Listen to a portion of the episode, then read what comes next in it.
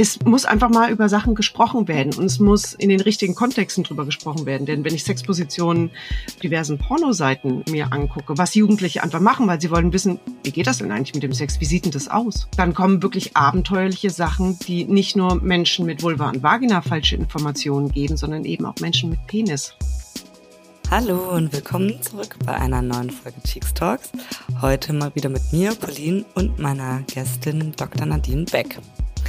Nadine ist promovierte Kulturwissenschaftlerin, Sexualberaterin, Sexpertin bei Beate Use. Sie ist Spezialistin für und Sammlerin von Sextoys und Autorin. Ihr neuestes Buch Sex in Echt ist ein inklusives Aufklärungsbuch und passt deshalb natürlich wie die Faust aufs Auge zu Cheeks. In diesem Monat dreht sich bei uns alles um Position zur Lust. Dafür haben wir mit einer Künstlerin ein inklusives Sex an Sexstellungen entworfen, die unser aller Horizont erweitern soll und unterschiedliche Sexpraktiken, Identitäten, Lebensumstände und Körperformen zeigt. Mit Nadine spreche ich, passend dazu, ganz konkret über Positionen, also welche sollte man mal ausprobieren, welche kann man sich schenken und wir gehen auch weiter. Wie funktioniert die Kommunikation denn am besten, wenn ich etwas Neues ausprobieren möchte? Also was hilft am besten, auf dem Weg seine eigene Position zur Lust zu finden? Ich habe, wie eigentlich immer in meinen Gesprächen, wieder sehr viel dazu gelernt und herzlich gelacht. Und ich hoffe, euch wird's genauso gehen. Wenn ihr noch kein Cheeks-Abo habt, dann nutzt den Code VulvanTastics. Das ist Vulva N Tastics für sieben Tage kostenlosen Probezugang.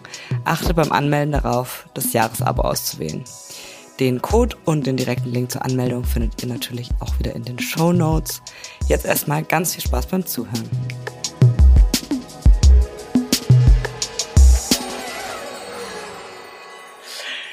Ja, willkommen bei Cheeks Talks, Nadine. Ich freue mich total, dass du bei uns bist und ähm, dass ich dich mit ein paar Fragen löchern darf. Ich steige gleich mal ein und sag dir, dass wenn man nach deinem Namen sucht in der Vorbereitung, findet man innerhalb von 30 Sekunden heraus, dass du eine Sextoy-Sammlung von so circa 500 Stück besitzt. Das ist das allererste. Und natürlich wollen wir aber auch ganz äh, viel anderes über dich erfahren. Und äh, deshalb die Frage, was gibt es denn noch über dich zu wissen, außer diesen Fun Fact?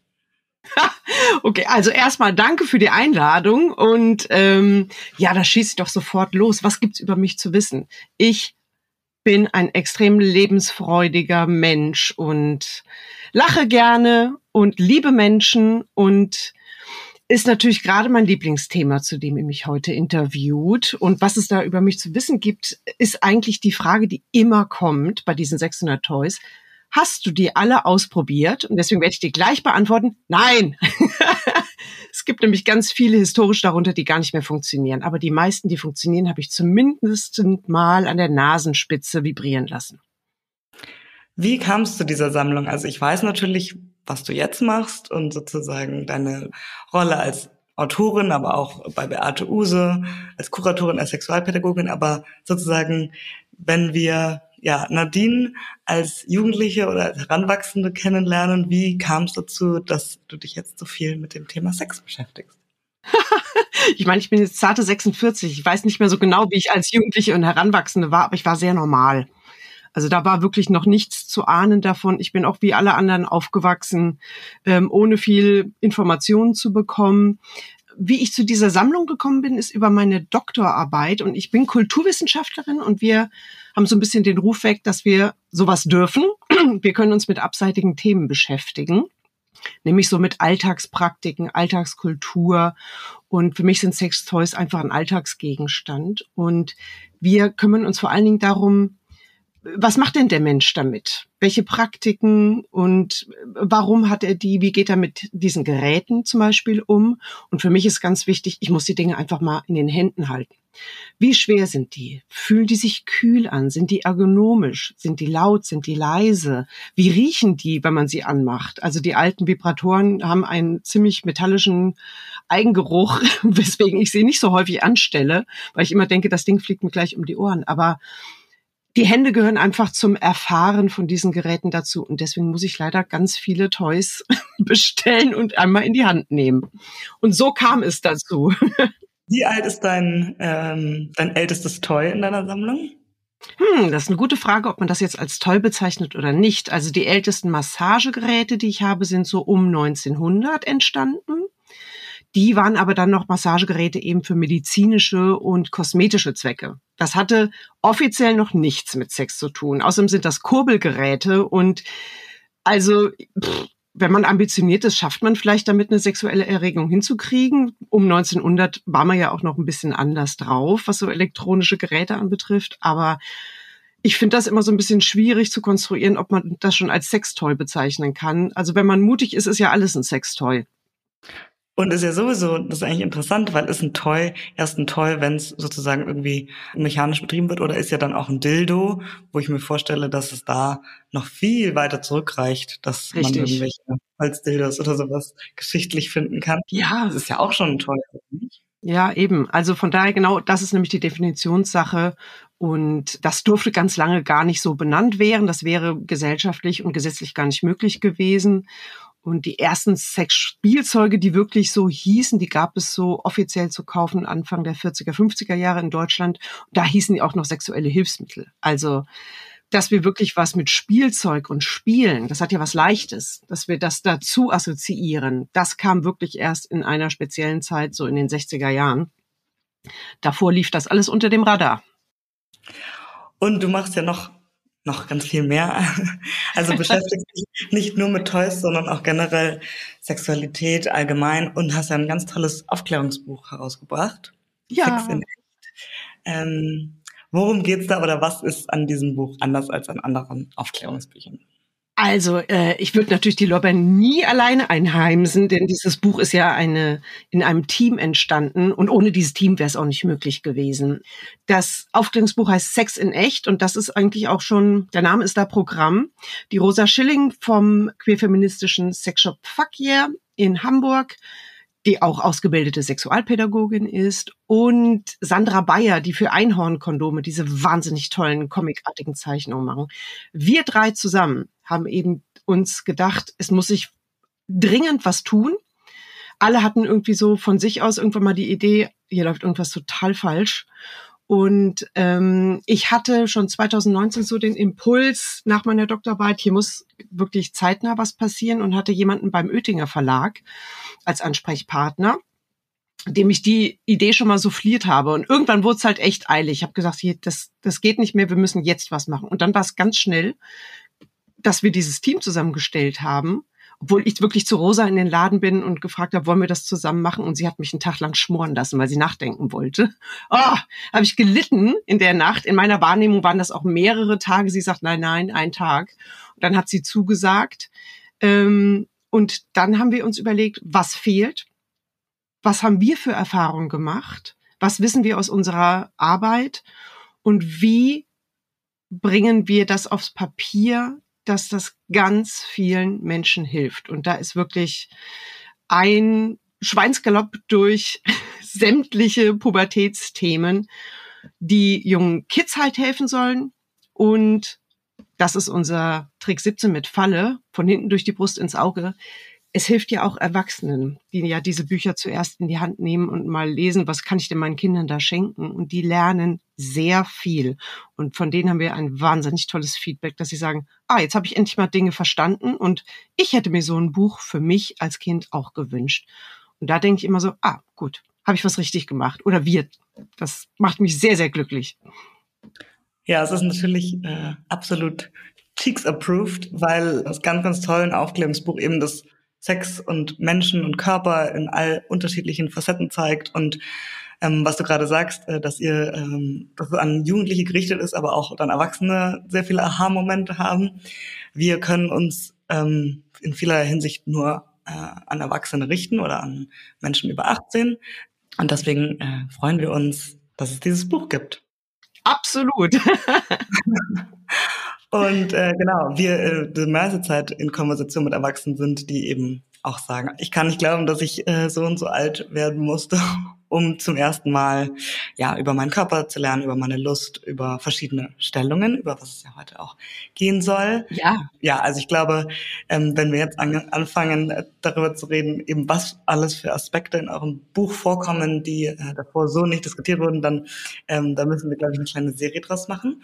Ähm, aber ja. heute, genau, möchte ich ja ganz spezifisch mit dir so ein bisschen über dieses Thema Sexstellungen, Positionen zur Lust äh, reden ähm, wir äh, launchen unsere Kampagne, die Positions on Pleasure heißt, ähm, weil wir einfach dachten, so dieses ganze Thema Sexstellungen, angefangen natürlich, jeder denkt sofort ans Kamasutra, hm. ähm, denkt aber nur an dieses komplett oberflächlich behandelte, wenn wir Frauenzeitschriften, oft sind es Frauenzeitschriften, aufklappen und da sind diese Stellungen abgebildet, dann sehen die Menschen meist komplett gleich aus, das ist heteronormativ und wir dachten uns, was können wir denn aus der Geschichte der Lust lernen und zum Beispiel das Kamasutra-Buch uns auch nochmal wirklich angucken, mhm. um eine inklusivere und repräsentativere Sicht auf die Gegenwart der Lust zu, ja, zu inspirieren und repräsentieren. Deshalb die Frage an dich, wenn du an so Sexpositionen denkst, was ist da deine erste Assoziation? Ach, diese fürchterliche Missionarsstellung. also es könnte ja heteronormativer nicht mehr sein. Also es ist eigentlich das, was man so lernt und man lernt wenig links und rechts davon. Kamasutra wäre schon sehr exotisch für viele Menschen und ich sage immer, wir sind über acht Milliarden Menschen auf der Welt. Wir wollen wahnsinnig individuell sein. Nur beim Thema Sex wollen wir irgendwie wissen, wir sind mit dem, was wir fühlen und denken, nicht alleine und wir wollen irgendwie so sein wie die anderen. Ne? Ist das normal? Das ist so die häufigste Frage auch so von Kindern. Aber es ist auch eine sehr häufige Frage von Frauen, mit denen ich mich unterhalte, die sagen, ich erlebe dies und das, ich mag dies und jenes, ich äh, werde, äh, ich gebe sehr viel Flüssigkeit von mir, zum Beispiel bei der und der Position, ist das normal. Ihr seid alle normal. Es ist wahnsinnig individuell und da dürfen wir wirklich Individualität feiern und deswegen diese eine Position oder ich sag mal, es gibt vielleicht noch zwei, drei mehr, die immer kommuniziert werden, die können nicht für alle passen. Die passen für viele, aber vielleicht bringt's das für meine Körperkonstellation mit meinem Partner oder Partnerin gar nicht, weil, keine Ahnung, mein Vaginalkanal sehr kurz ist, der Penis von der anderen Person vielleicht irgendwie etwas dicker ist oder etwas leicht gebogen, was alles vollkommen normal ist. Und dann ist die und die Position, die mir in der und der Frauenzeitschrift gezeigt wird, halt einfach, das ist nichts für mich. Und deswegen sage ich immer, guckt weg von diesen Medien, probiert aus nimmt ganz, ganz verschiedene Positionen mal für euch wahr, turnt, lacht, fallt um, rutscht ab. Sex soll doch Spaß machen. Also ist doch keine ernste Sache. Und da muss man halt eben mal gucken, wie können denn zwei Körper am besten zusammenpassen. Und ich finde, eine Stellung, die wird immer vergessen. Sie kommt in letzter Zeit ein bisschen häufiger vor, das freut mich sehr. Aber sie ist eigentlich die Missionarstellung nur mit Beine zusammen. Und dabei, wenn quasi ein Penis zum Beispiel oder ein Umschnalldildo von oben über die Vulva an der Klitoris vorbei und eventuell auch in die Vagina hinein und die Vagina hin nimmt diesen Penis oder Dildo auf, wenn diese Konstellation stattfindet, wird die Klitoris sehr gut stimuliert. Die Stellung heißt ähm, CAT, also CAT, Coital Alignment Technik und wenn ein paar Leute mehr das mal ausprobieren würden, würde ich euch versprechen, dass auch ein paar Orgasmen mehr passieren. Weil die ist zum Beispiel super. Ja, lustig, dass du genau die erwähnst. Wir haben Cheeks vor drei Jahren gestartet und haben auch direkt mit unserem Magazin losgelegt, was ja auch kostenlos verfügbar ist, wo wir wirklich uns auf halt edukative Inhalte äh, fokussieren und haben diese CAT, Cat Position, wie auch immer, aufgegriffen und versucht, die zu erklären und vor allem versucht, die visuell dargestellt zu finden. Und ich weiß das noch ganz genau. Wir haben einen ganzen Nachmittag und uns auch irgendwann gestritten darum, nein, so, da sieht's aber doch ganz anders aus. Also wir haben, glaube ich, es nicht gefunden. Ich muss überlegen, ich glaube, unsere Lösung war, die dann selbst illustrieren zu lassen. Ja. Sozusagen auf Informationen, die wir zusammengetragen haben, weil es sie nicht dargestellt äh, gab. Und das ist doch eigentlich völlig irrwitzig, wenn man sich, wenn man sich mal, also ich lade jeden, jede Hörerin ein, äh, in diesem Moment mal Sexstellungen äh, in Google einzugeben. Da kommen tausende Ergebnisse. Warum dann diese Stellung nicht auftauchte, das hat uns schon so richtig ins Grübeln gebracht.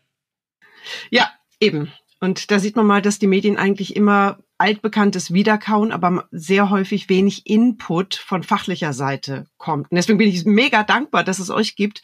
Es muss einfach mal über Sachen gesprochen werden und es muss in den richtigen Kontexten drüber gesprochen werden. Denn wenn ich Sexpositionen diversen Pornoseiten mir angucke, was Jugendliche einfach machen, weil sie wollen wissen, wie geht das denn eigentlich mit dem Sex? Wie sieht denn das aus? Wie machen die das denn?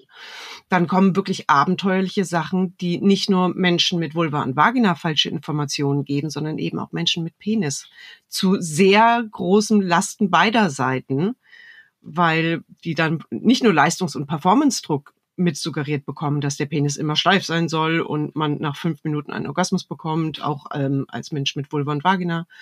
Und dass das Unmengen an Sperma sind, so ist eigentlich so ein bisschen auch die Klassiker. Aber echter Sex ist halt anders. Und echter Sex kann wirklich von Partner zu Partnerin, also je nachdem, in welcher Konstellation ich bin, zwei Vulven, zwei Penisse, Vulva, Penis, wie auch immer. Es muss zwischen diesen zwei Menschen ausgehandelt werden, weil zum Beispiel die eine Person eine wahnsinnig empfindliche Klitoris hat. Dann passen einige Stellungen nicht. Oder die andere Person, zum Beispiel mit Penis, ähm, mag einfach unglaublich gerne es an der Prostata stimuliert zu werden. Und ähm, da muss man halt eben gucken. Da muss man auch Narrative und Skripte, die wir so gelernt haben, einfach mal auf den Kopf stellen und sagen, pardon das Wort, scheiß drauf. Wir machen es jetzt einfach so, wie es uns gut tut. Und das ist das, was ich predige. Probiert aus und guckt einfach mal, welche Stellen an eurem Körper sind denn überhaupt empfindlich? Was sind denn Lustpunkte? Und lasst es euch gesagt sein, das kann sich von Tagesform zu Tagesform ändern und im Laufe des Lebens auch nochmal. Also mit 90 könnt ihr immer noch was entdecken, wo auf einmal äh, ein sehr toller Orgasmus entsteht äh, durch eine Streicheleinheit am hinten unteren Rücken, die ihr nicht erwartet hättet. Also the future is bright, sage ich immer. Ja, du sprichst es ja gerade an. Ich glaube, das ist für ganz viele auch ein Riesenthema. So, ich habe jetzt was entdeckt, sei das jetzt eben in einem Magazin oder hoffentlich auch bei uns an Inspiration. Ja. Ich möchte die umsetzen. Und sagen wir mal, ich möchte sie mit jemand anderem umsetzen, weil, wie du ja auch gerade gesagt hast, Sex ist auch ganz viel mehr als nur mit einer anderen Person. Es ist ja auch der Solo-Sex und so. Ähm, genau. Aber sagen wir mal, in, der, in dem Szenario, es ist eine andere Person, mit der ich diese ähm, Stellung ausprobieren möchte, diese Position. Wie kommuniziere ich das am besten? Ich glaube, da haben ja ganz viele noch eine wahnsinnige Hemmung.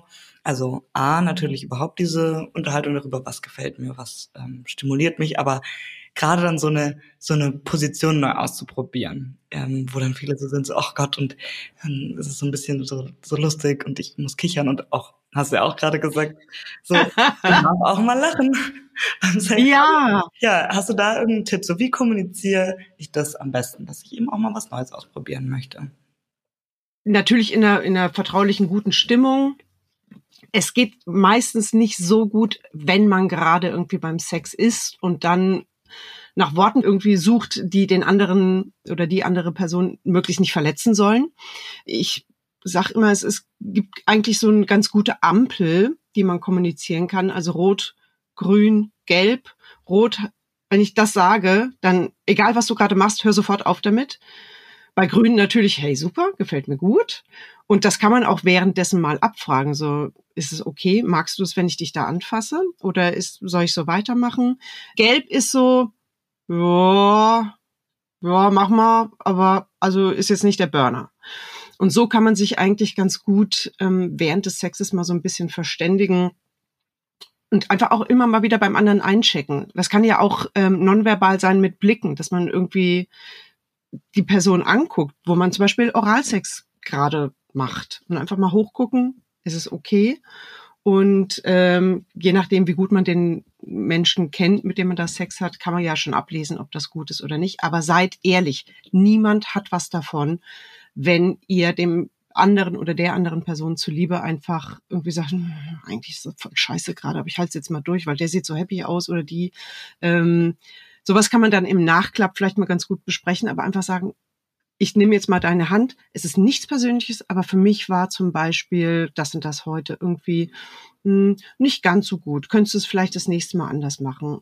Ich glaube, wovon wir weg müssen, ist dem anderen eine Schuld dafür zu geben, weil beide gehen quasi in dieses Spiel und keiner weiß an dem Tag, wie die Regeln sind. Es gibt so ein paar Sachen, auf die äh, weiß man, ob man auf die steht oder nicht. Manchmal gibt es ja auch spontane Dinge beim Sex. Aber ähm, wie gesagt, eine Tagesform kann sehr viel einfach beeinflussen. Ne? Heute ist meine Gehfläche einfach super empfindlich, macht da mal weiter, während sie an anderen Tagen schläft. Mhm. Ja, also Kommunikation und Konsens sind immer die zwei Sachen, die ich predige. Ähm, also mal, wie gesagt, einchecken zwischendurch, gucken, wie sieht mein Gegenüber aus. Also es heißt ja nicht, wenn zum Beispiel hm, eine Person sich beim Sex gar nicht bewegt, dass sie das scheiße findet, sondern es kann sein, dass sie in einer derartigen Muskelspannung gerade ist, also sehr entspannt oder sehr angespannt, die für sie aber richtig ist. Ne? Also lautes Stöhnen heißt zum Beispiel nicht immer was. Mhm. Ähm, Ne? Also auch nichts sagen heißt nicht immer was. Aber man muss in der Kommunikation bleiben und sich das gegenseitig nicht übel nehmen, wenn man mal irgendwie falsch abbiegt. Und auch nachher sagen, oh sorry, ähm, scheiße, da habe ich dich nicht gesehen. Oder äh, ah, gut, dass du es sagst, jetzt kann ich das nächste Mal mehr drauf achten. Einfach im Gespräch bleiben. Locker, ohne Schuldzuweisung. Und wissen, es ist alles sehr variabel und flexibel. So dieses typische, ja, Sexstellungen, Positionen. Sollten hm. wir uns davon vielleicht eh komplett lösen oder würdest du sagen, es gibt schon wertvollen Input, aber es sollte eben halt immer ganzheitlich und eben auch mit diesem mit dieser Unterhaltung darüber, was schaffen wir auch generell über über den rein penetrativen Sex Lust oder ähm, Einvernehmlichkeit, also auch das haben wir auch dann erst richtig gelernt, als wir uns mehr mit dem Kamasutra beschäftigt haben, dass es eben ja viel mehr ist. Also das, die wörtliche Übersetzung ist ja so Scriptures of Pleasure oder Verse des mhm. Verlangens, das klingt auf Deutsch. ähm, ähm, wie eine Soap Opera, aber ähm, dass da eben noch ganz viel mehr drinsteckt als diese, ähm, ja, nur in Anführungszeichen Positionen, obwohl die ja schon recht ausführlich sind. Aber ähm, denkst du, dass auch diese, diese ganze Unterhaltung über Positionen eigentlich immer in noch ganz viel mehr gebettet werden sollte? Absolut. Und zwar erstens, nimm mal zehn Menschen und frag sie jeweils, was sie unter Sex verstehen. Mhm. Wahrscheinlich werden alle irgendwie was sagen, wenn sie irgendwie heteronormativ einfach aufgewachsen und sozialisiert wurden. Das ist irgendwie Penis in Vagina, PIV. Ähm, so, was machen denn zwei Menschen mit Vulva? Also die einfach auf Menschen mit Vulva stehen. Die werden ja nie, wahrscheinlich, irgendwie etwas mit dem Penis zu tun haben. Haben die dann nie Sex? Ne? Also was ist Sex? Da sind wir schon mal bei der, bei der Grundposition, die wir einfach mal uns angucken müssen. Und was da mitschwingt ist, muss dann immer irgendwas irgendwo reingesteckt werden. Und ist das dann Sex? Weil was ist zum Beispiel, wenn ich, keine Ahnung, ich habe multiple Sklerose und äh, mit meiner Erektionsfähigkeit ist ein bisschen schwierig oder mit meiner Orgasmusfähigkeit oder keine Ahnung. Ne? Es kann ja ganz viele Gründe geben, warum zum Beispiel eine Peniserektion nicht so ist, dass man sie irgendwo einführen kann, wo auch immer. So, was machen wir damit? Der kann auch noch Lust empfinden. Es kann super toller Sex sein auf tausend Ebenen. Also diese Position im Sinne von einer, von einer inhaltlichen Haltung etwas gegenüber, die müssen wir mal über Bord schmeißen, weil Sex kann tausend Sachen sein. Es kann lecken mit den Händen, gegenseitig masturbieren, voreinander masturbieren. Es kann alles Mögliche sein, was eben nichts damit zu tun hat, ob irgendjemand eine Erektion hat, ob irgendjemand vielleicht genügend Feuchtigkeit produziert, wobei da gibt es auch noch Gleitgele, kann man auch noch mal drüber reden. Aber dass es eben tausend Möglichkeiten pro Person gibt für Sex. Und das kann im Liegen, Sitzen, Stehen sein oder wenn du zum Beispiel motorische ähm, Behinderungen hast, ist es so, wie das für dich am besten sich anfühlt. Und ich breche es eigentlich immer runter auf äh, Mechanorezeptoren, weil die haben wir am ganzen Körper in der Haut und es geht über Drücken, Ziehen, Reiben, Streicheln, Klopfen, alles Mögliche. Und da will ich eigentlich eher hingucken. Was ist denn, was ist denn da, was dein Körper mag und nicht mag? Und ob das jetzt eine bestimmte Position ist, die mir in irgendeiner Zeitschrift vorgegaukelt wird oder in einem Buch steht oder sowas, ist mir dann am Ende wurscht.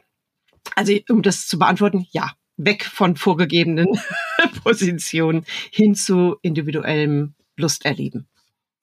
Ist für dich Masturbation oder Solo-Sex, da ist ja das Wort schon drin, ist es für dich Sex? Ja, eindeutig. Dann ist ja da auch die Frage, ja, unterscheiden sich da auch nochmal die Positionen? Also Solo-Sex versus Sex zu zweit oder auch mit mehreren und ähm, was kann ich da für mich selbst sozusagen entdecken, ob es jetzt mit oder ohne Toy ist. Genau, also ich habe ja mit vielen Menschen gesprochen, wie sie masturbieren und habe genauso viele Antworten bekommen. Also ein paar Überschneidungen gibt es, aber ähm, es hat viel damit zu tun, zum Beispiel bei Menschen mit Vulva und Vagina, wie sie das Becken stellen. Dann hat es viel mit äh, Beckenboden, Muskelspannung zu tun. Welche Teile spanne ich an? Wie habe ich mich zum Beispiel klassisch konditioniert auf einen festen Muskeltonus und dann kann ich besonders gut Orgasmus bekommen. Bei Menschen mit Penis haben wir ein, ich sag mal, häufig vorkommende Tatsache, dass die bei der Masturbation sehr fest zugreifen. Mhm an ihrem Penis ähm, und das dann in Kontakt mit anderen Menschen, wenn sie Sex haben, ähm, eine andere Art der Reibung ist oder der Stimulation und dass es da so ein bisschen Schwierigkeiten manchmal gibt. Aber Sex ist total fluide. Also auch beim Masturbation, wenn ich mir irgendwie eine Sache angewöhnt habe, ich kann mich wieder entwöhnen. Also auch da gibt's ganz, ganz viele verschiedene Möglichkeiten, wie ich das variieren kann. Es muss nie bei derselben Sache bleiben. Wie gesagt, also ich habe in meiner eigenen Karriere gemerkt, dass vor zehn Jahren Sachen, die ich heute mache, da hat mein Körper nicht drauf reagiert. Er hat gesagt, das ist mir total egal. Kannst du machen, was du willst. Äh, zum Beispiel ein Dildo ähm, hinten an der AFE-Zone, war dem wurscht. Jetzt nicht mehr. Das heißt, man muss auch so ein bisschen ausprobieren, welche Zonen kann ich denn in meinem Solo-Sex erwecken? Und da gibt es, wie gesagt, ganz, ganz verschiedene Wege. Und ich würde mir wünschen, so wie man sich über Musikgeschmack oder Kochrezepte oder sowas unterhält, dass man einfach mal fragt, sag mal, hast du mal irgendwie einen Kniff für mich bei der Masturbation? Wie machst du's denn? Und dass man da einfach mal in den Austausch gehen würde. Ich weiß, das ist eine Illusion, wir sind weit entfernt davon. Das geht in kleineren Gruppen mit viel Alkohol. Aber ähm, so die Räume, dass wir offen über Masturbationspraktiken sprechen, die tun, die machen sich erst langsam so auf. Und wir könnten sehr viel voneinander lernen, wie man was entdecken kann, wenn man möchte. Man kann sich nämlich auch genauso gut einfach gar nicht dafür interessieren und das ist auch normal und okay. Wobei in meiner Wahrnehmung, aber vielleicht liege ich da falsch, du weißt es in jedem Fall besser, habe ich das Gefühl, dass äh, so in den letzten, sagen wir, 10, 15 Jahren ähm, vor allem unser Verhältnis zu Toys sich so aufgelockert hat, dass Menschen sich wohler fühlen, über Toys zu sprechen, was ja natürlich Masturbation dann beinhaltet oder nicht natürlich, aber toll kann auch ja in Sexualität. Aber, aber sozusagen die Masturbation an sich ist noch ein höheres Tabu als die Toy-Nutzung. Ich weiß nicht, ob du das auch so wahrnimmst, weil Toys Gott sei Dank so ein Lifestyle-Produkt geworden sind, ähm, dank ganz vielen großen Marken, mhm. die da die Pioniere waren.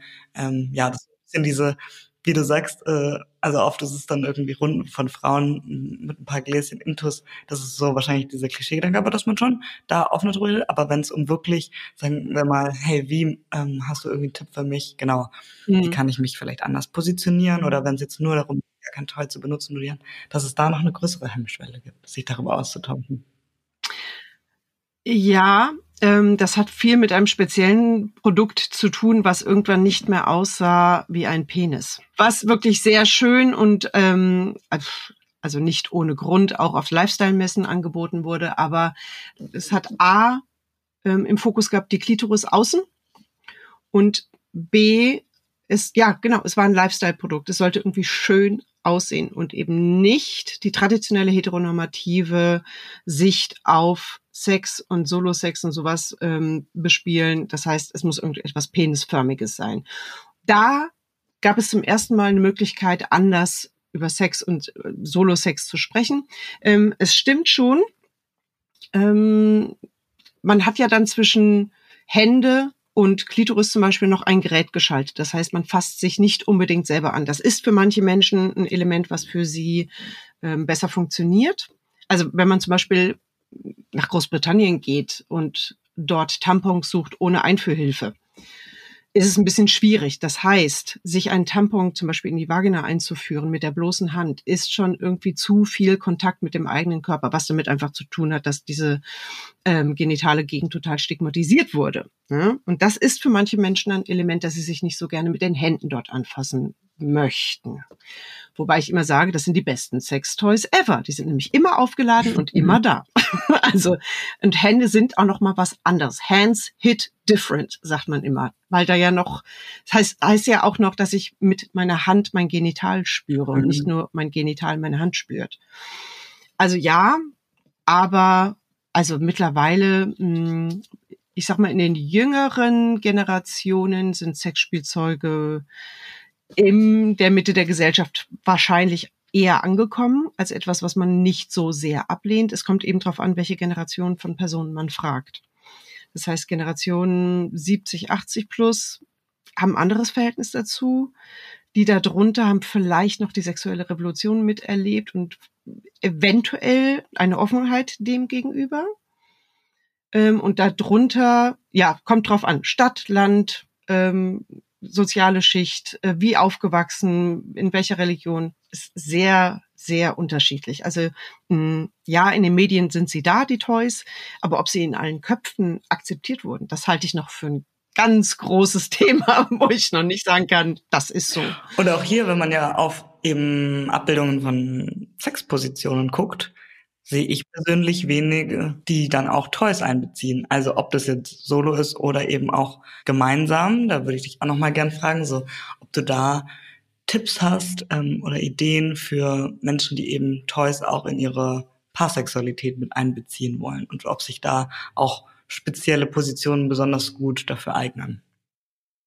Das tun sehr viele Menschen, aber das stimmt, das wird irgendwie nicht so richtig kommuniziert, habe ich auch das Gefühl. Ich habe es jetzt noch nicht genau wissenschaftlich untersucht, aber ähm, ja, es da, für mich schwingt damit, das habe ich so aus meiner Doktorarbeit noch so in Erinnerung, weiblich gelesene Personen in den 60er Jahren haben dann Vibratoren abgelehnt, weil sie sagen, ich habe ja einen Freund oder ich habe ja einen Partner. Mhm. Ähm, heute ist es nicht mehr so unbedingt so. Ähm, dass das eine nichts mit dem anderen zu tun haben muss, wissen wir eigentlich, aber wenn wir mal so bei diversen Sextoy-Hersteller und Herstellerinnen wirklich genau nachfragen, dann sind es eben schon Paare, die auch gerne Toys benutzen. Und zum Beispiel in der Doggy-Position, ob das jetzt Mann, Mann, Frau, Frau mit Strap-on oder wie auch immer ist, zum Beispiel an der Klitoris ein Toy, ist schon super. Man muss halt einfach wissen, dass nicht jedes Toy für jeden funktioniert. Also es gibt Menschen, für die sind diese Druckwellen-Toys an der Klitoris einfach viel zu stark. Andere mögen überhaupt keine Vibrationen. Ähm, für manche ist es verwirrend, zwei Arten von Stimulation gleichzeitig zu haben. Also zum Beispiel ähm, ein Strap-on, äh, den ich mit meiner Vagina aufnehme und gleichzeitig irgendwie eine klitorale Stimulation mit einem Vibrator. Kann für manche super, super, super sein. Mhm. Für manche nix. Also auch da muss man wieder individuell gucken, aber äh, man kann in sehr viele Positionen auch Toys mit einbinden und das muss ja auch nicht immer nur genital stattfinden. Das kann oral sein, also auch da haben wir ganz viele Mechanorezeptoren. Das kann an den Brustwarzen sein, das kann in den Flanken sein, Kniekehle, Innenseite der Schenkel, Verlängerung des Rückens hinten, ähm, die ganze anale Gegend. Also gibt es tausend und eine Variante, wie man Dinge, die vibrieren oder klopfen oder stoßen oder sich drehen, integrieren kann. Man muss es einfach ausprobieren. Und wenn du das nicht ausprobieren möchtest, sage ich auch immer, ist auch vollkommen in Ordnung. Ne? Man muss ja nicht. Nur, dass man halt sozusagen die, ja, die Möglichkeit auf dem Schirm hat oder sich darüber, darüber bewusst wird und darüber lernt. Absolut. Also wenn wir uns das Orgasm Gap angucken, warum eigentlich so viele weiblich gelesene Menschen beim heterosexuellen Sex, ähm, sei es jetzt One-Night-Stand oder auch in, in normalen Beziehungen, ähm, vielleicht keinen Orgasmus bekommen, dann muss man sagen, ja, A, was ist denn dein, deine größte erogene Zone? Liegt die vielleicht zwischen deinen Ohren? Und wirst du von der Person, mit der du Sex hast, eventuell auch mh, hm, nicht richtig gelesen oder nicht richtig er spürt, was du magst oder nicht befragt, was du magst. Und man kann ja auch durchaus einfach sagen, so magst du das eigentlich? Ich habe mit anderen Menschen die Erfahrung gemacht, das geht. Wollen wir es mal ausprobieren? Kann man ja vorher mal checken. Aber genau, da können Toys zum Beispiel helfen. Und ich habe ganz wenige männlich gelesene Menschen erlebt, die das als ehrenrührig mhm. empfinden, so dass der eigene Penis nicht ausreicht. Das hat ja auch wieder was mit Performance-Druck und der ewig potente Penis und so zu tun. Ähm, es wäre eine Erleichterung eben auch für die Menschen mit Penis, wenn ab und zu mal so ein, ich sag mal, ein, ein Hausfreund mit dazu genommen wird. Sei, ob er vibriert oder was auch immer er macht, ist ja egal. Ist auch was, was wir oft als, als Feedback hören zu diesem Thema, was man auch eher später lernt im Leben, mhm. ähm, hören wir auch ganz oft von Menschen mit Penis, dass sie sich gewünscht hätten, viel früher für sich irgendwie zu realisieren und zu lernen, so, es ist in Ordnung, wenn mein Penis nicht ausreicht. Es ist in Ordnung. Also es ist genau, es ist keine Entmannung und nur weil es eben mir nirgendwo davor dargestellt wurde und in Pornos nicht gezeigt wird und so weiter, heißt es nicht, dass genau völlig normal ist und für jeden so ist und dass es einfach die Anatomie in, sagen wir jetzt mal, heteronormativen Sexbeziehungen einfach anders abläuft. Genau. Also wenn wir in andere Länder gucken, die haben anderen Sex mit anderen Positionen und äh, die haben die Probleme, die wir haben, zum Beispiel manchmal nicht. Wenn man ähm, zum Beispiel nach Afrika guckt, wo ähm, eine gewisse Klopftechnik des Penises auf die Vulva ähm, praktiziert wird, so dass diese Menschen mit Vulva auch sehr häufig squirten. Einfach, weil das für die zum Skript und zum Narrativ dazugehört. Wenn deine Frau diese Wasser nicht genau von sich gibt, dann ähm, hast du das nicht richtig gemacht. Das heißt, das sind wir hier, die das so gelernt haben. Andere haben das anders gelernt. Und das hat eben nichts mit den Körpern zu tun, sondern mit der Kultur. weißt du, woher das dann gelernt wird? Ähm, ob das auch dann in zum Beispiel Pornografie repräsentiert wird oder ob das einfach so weitergetragen wird, sagen wir jetzt mal diese Technik? Ähm, ich würde sagen letzteres, weil ich bin nicht firm im afrikanischen Porno, muss ich jetzt gestehen. Ich meine, wir können ja beide mal überlegen, wo haben wir denn eigentlich unsere Vorbilder her, wie man so Sex hat? Wahrscheinlich lesen viele die Bravo oder zumindest mein Jahrgang ist damit groß geworden. Super heteronormativ. Wir haben da gerade eine Folge zu gemacht, ähm, wo wir wirklich auch mal gesagt haben, sag, sag mal, erstens, genau, wir wurden wirklich aufgeklärt, haben uns auch nochmal eine Bravo von heutzutage mhm. vorgeknöpft. Ähm, und ich habe, ich kann auch für mich beantworten, ähm, so, so die Infos zusammengesammelt. Damals gab es auch noch keinen Internetporn. Ähm, also auch dann wahrscheinlich so wie Sex in, in normalen Filmen mhm. dargestellt wurde. Also super einseitig und Katastrophe. Ja. Absolute Katastrophe. Kein Vorspiel, sofort parat, zack, bum, peng und sehr auf die äh, männlich gelesene Sexualität gepolt. Wir haben falsche Vorbilder aus Film und Funk. Das ist einfach wirklich fatal, muss man wirklich sagen. Und dazu kommt noch, dass ähm, ich als cis-hetero-Frau, die ich bin, noch nicht mal irgendwo geschrieben gesehen habe, dass es so ist, aber ich habe es äh, irgendwie sozialisiert bekommen, dass ich mich beim Sex nicht um mich zu kümmern habe, sondern irgendwie dem anderen, in meinem Fall halt ein Mann, nicht zu dienen habe, aber irgendwie es ist so eine, ich möchte ihm gefallen Haltung. Ne? Man lernt das irgendwie ein bisschen anders und man lernt, oder ich habe nicht gelernt, mein Sex, meine Lust, meine Befriedigung ist für mich das Wichtigste im Zusammenspiel mit anderen Personen, klar, guckt man auch immer nur, was gefällt auch der anderen Person oder sowas, aber nicht diese Kamera auf der Schulter, äh, wie sehe ich aus, wie bewege ich mich, wie klinge ich und gefällt das meinem Gegenüber. Also bin ich womöglich überall rasiert, rieche ich gut, habe ich keine Dellen irgendwo, sehen meine Brüste toll aus, ist mein Gesichtsausdruck toll. Also da können wir auch mal über Positionen nachdenken, weil so wie Lust wirklich aussieht. Manchmal siehst du der Person Lust gar nicht an, nehmen wir mal an, wir haben jetzt Solo-Sex und jemand würde uns dabei filmen, das wäre das langweiligste ever. Bei, bei, bei vielen Leuten passiert sehr wenig Bewegung und sehr viel im Kopf und sehr wenig auf dem Gesicht als Mimik oder so. Es gibt eine wunderschöne Videoserie, die heißt Beautiful Agony. Ich hoffe, ich äh, ja. nicht. Ja, äh, wo man großartig. Nur, ja, du kennst es. Ähm, ja, ja. Äh, ich kann es auch gerne mal verlinken, wenn äh, jetzt gerade äh, Menschen zuhören und äh, neugierig geworden sind, weil es ist wirklich, ähm, ja, es ist ganz, ganz faszinierend, finde ich, wie trotz, wie lustvoll es trotzdem ist, obwohl man nicht sieht, man ja. sieht nur die Gesichter, die Lust empfinden, teilweise zum Orgasmus kommen oder alle kommen. Ich glaube, das ist so ein bisschen der, die Idee dahinter, dass Menschen zum Orgasmus kommen. Und es ist ja wahnsinnig sexy und lustvoll und so, genau, so sehen Gesichter aus, die kommen. Und also das wird uns nicht vorgelebt oder uns irgendwo gezeigt. Das äh, haben wir uns wahrscheinlich in den letzten Jahren, in denen man sich dann damit bewusster ähm, beschäftigt hat, äh, aktiv ja, total. aber ja, aufgewachsen ist man so auf jeden Fall nicht.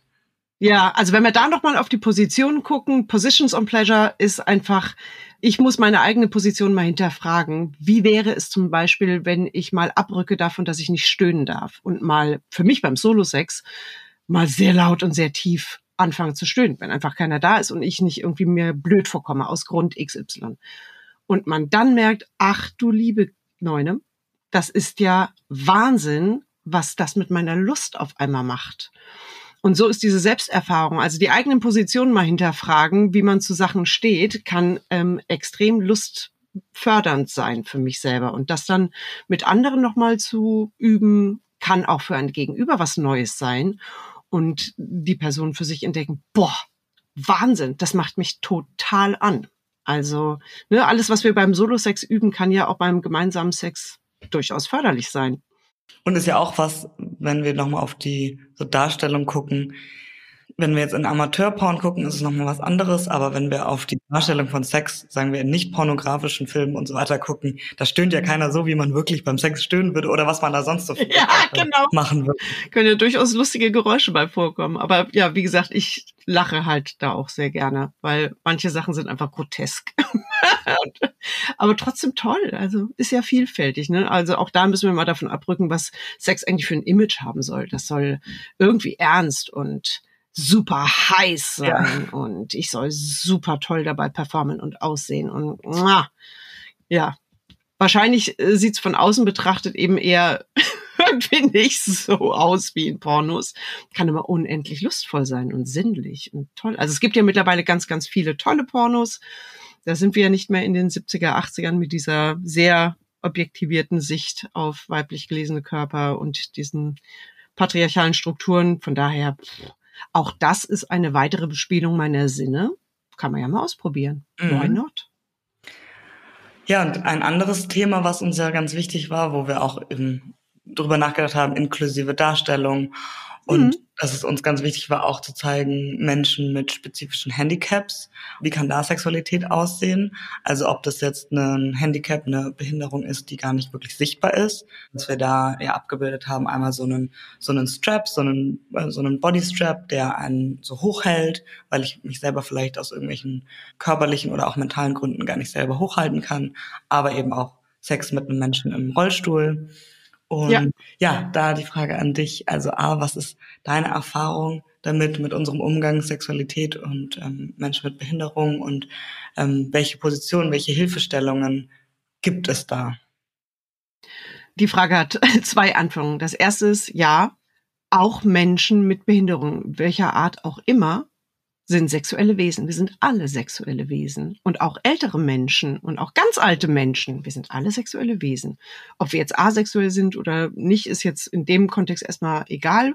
Wenn ich jetzt faktisch gucke, wie praktizieren solche Menschen Sex, würde ich einfach wirklich das wieder runterbrechen und sagen, wir sind alle individuell. Ob diese Individualität jetzt daraus besteht, dass ich irgendwie, keine Ahnung, nur Analsex mag oder gar keinen Analsex mag oder ob die daraus besteht, dass ich eben ähm, zum Beispiel motorisch nicht so gut greifen kann oder sowas. Wir sind da alle unterschiedlich. Also ich würde das gar nicht als Behinderung sehen.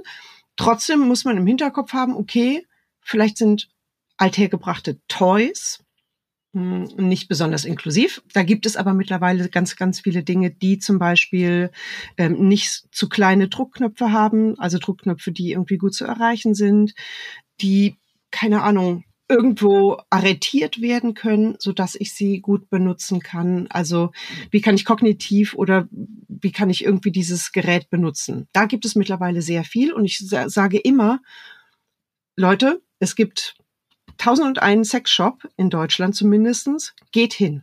Die Leute haben täglich mit Menschen zu tun, die für ihre Sexualität etwas verbessern wollen, verändern wollen, machen wollen und schämt euch nicht, auch wenn ihr irgendwie eine Behinderung habt. Also ich habe auch eine Behinderung, meine sieht man nicht, ich höre wahnsinnig schlecht und habe auch noch eine Schwindelerkrankung. Also ne, nicht alle Behinderungen sind sichtbar.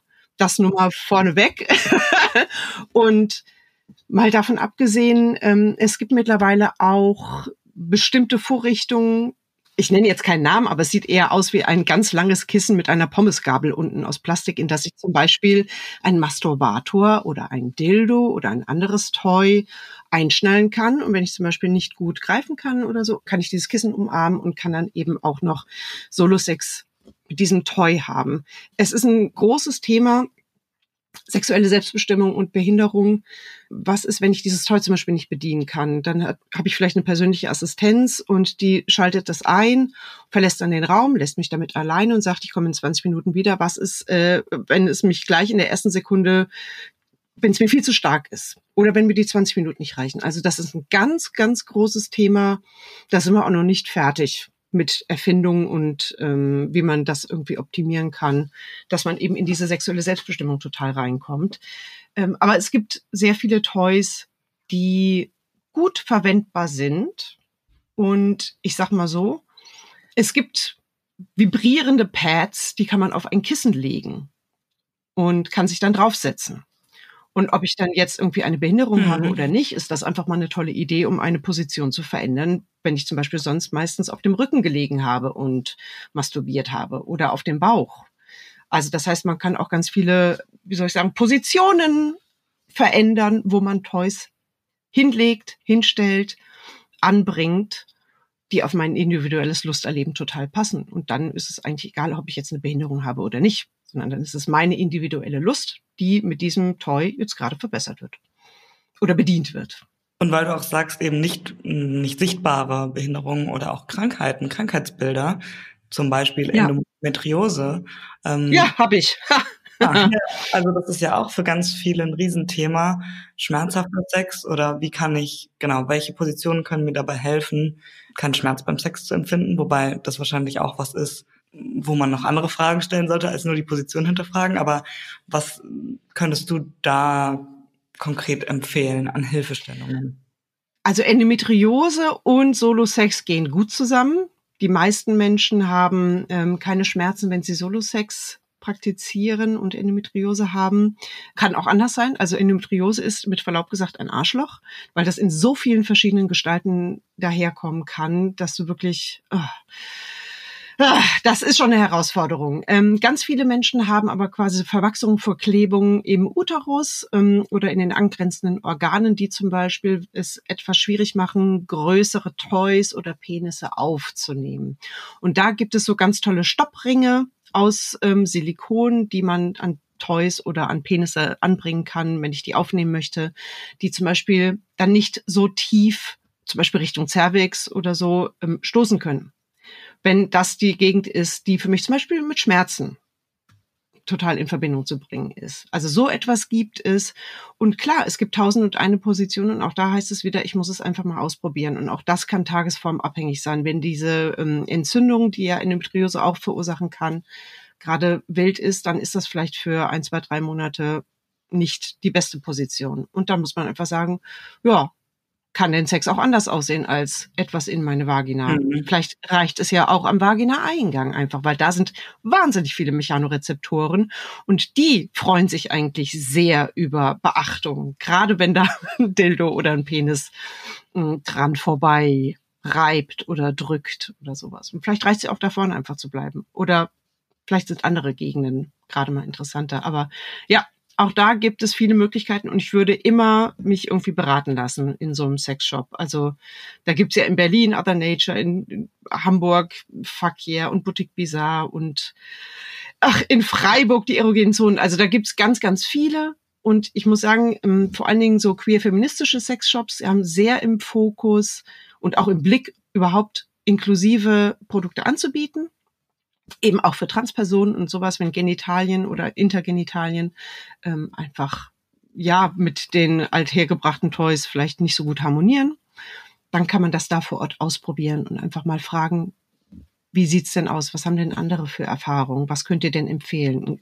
Einen mit einer ganz, ganz weichen Oberfläche, mit einer ganz sanften Vibration oder mit einer speziellen Gestalt des Toys. Also, don't be shy die kennen das. Und weil du es gerade auch nochmal erwähnt hast, Gleich ganz zu Anfang hast du ja schon einen Top-Tipp gegeben für eine Stellung, ja, die oft so missachtet wird, diese Cat-Position, so ein bisschen mhm. Hidden Champion. Deshalb die Frage, hättest du auch noch einen ultimativen Tipp zu einer Position, die vielleicht gar nicht penetrativen Sex beinhaltet und eine Position, eine, die nicht Penis und Vulva inkludiert, also entweder Vulva, Vulva, Penis, Penis, was auch immer. Oh, gute Frage. Auch da muss ich leider sagen, das ist sehr, sehr individuell. Also mag ich Augenkontakt oder ähm, ist mir Intimität wichtig, dann finde ich Löffelchenposition auch immer super.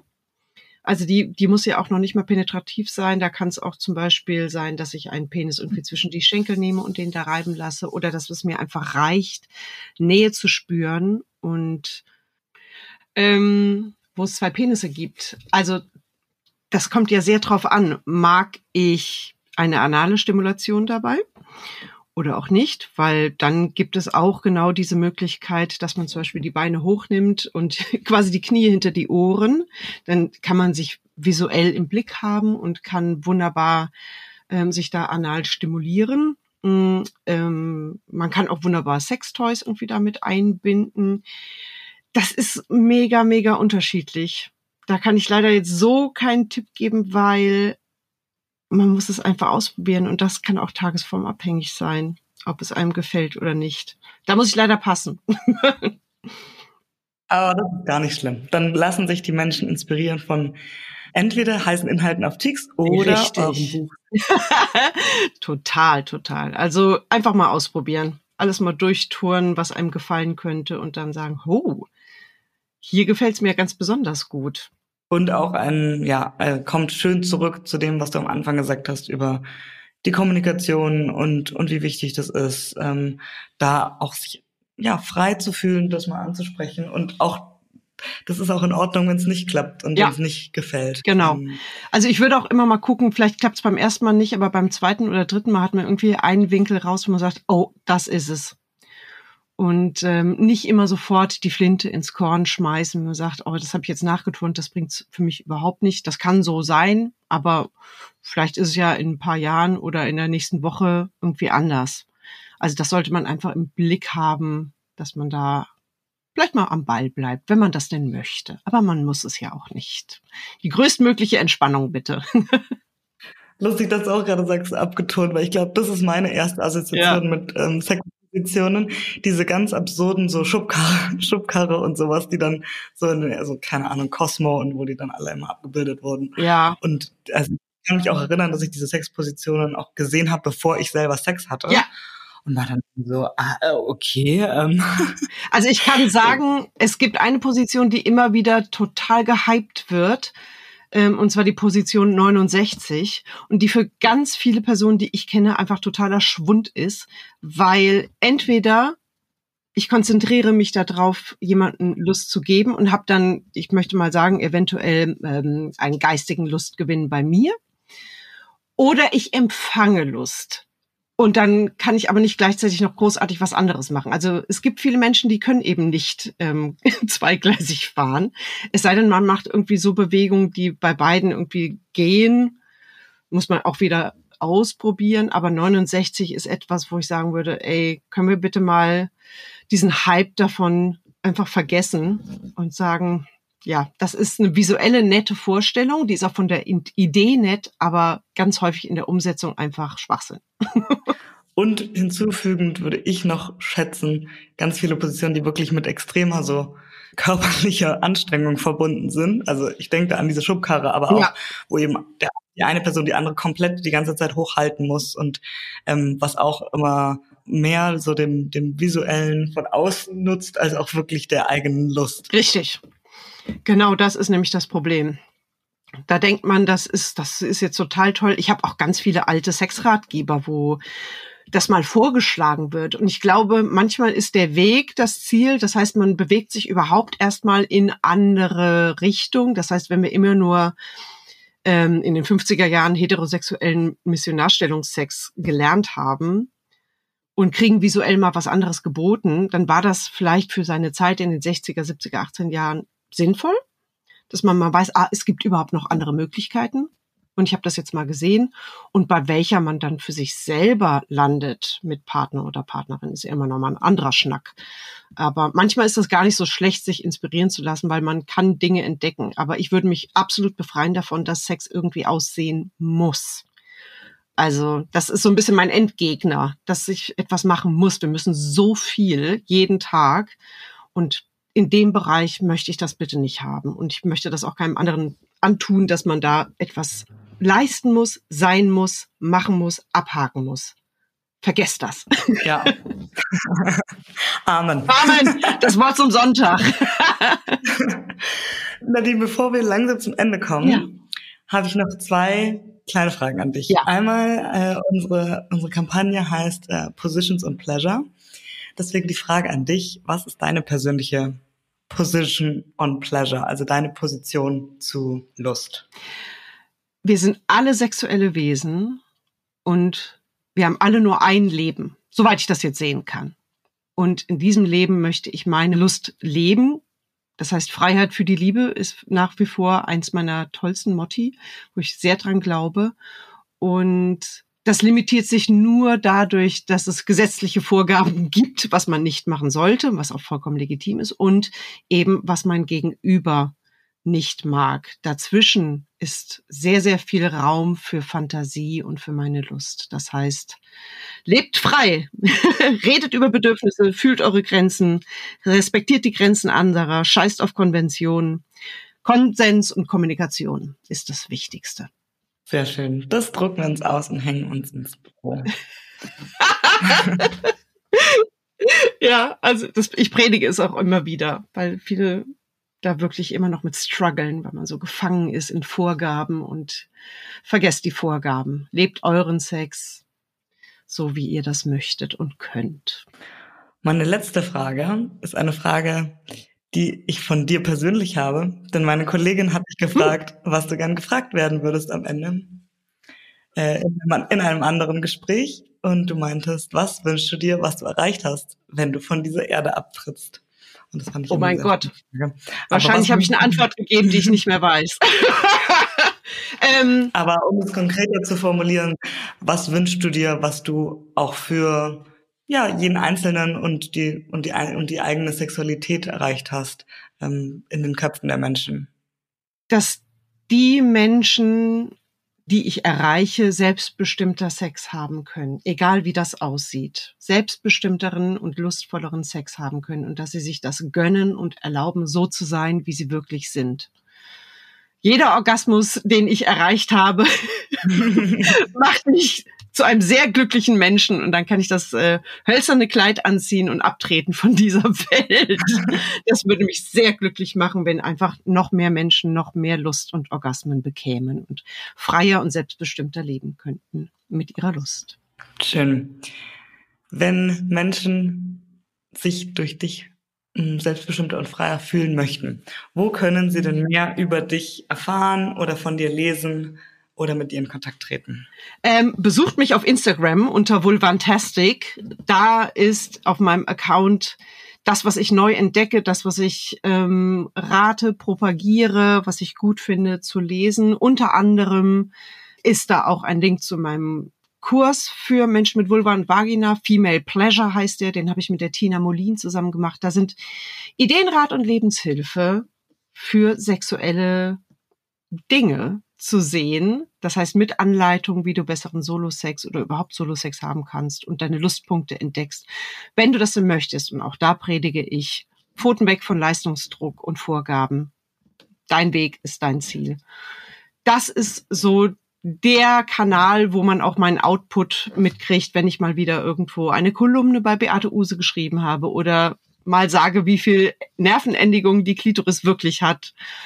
Mythen und Märchen die ich da ähm, vom Throne stoße. Das erfährt man bei mir auf Instagram.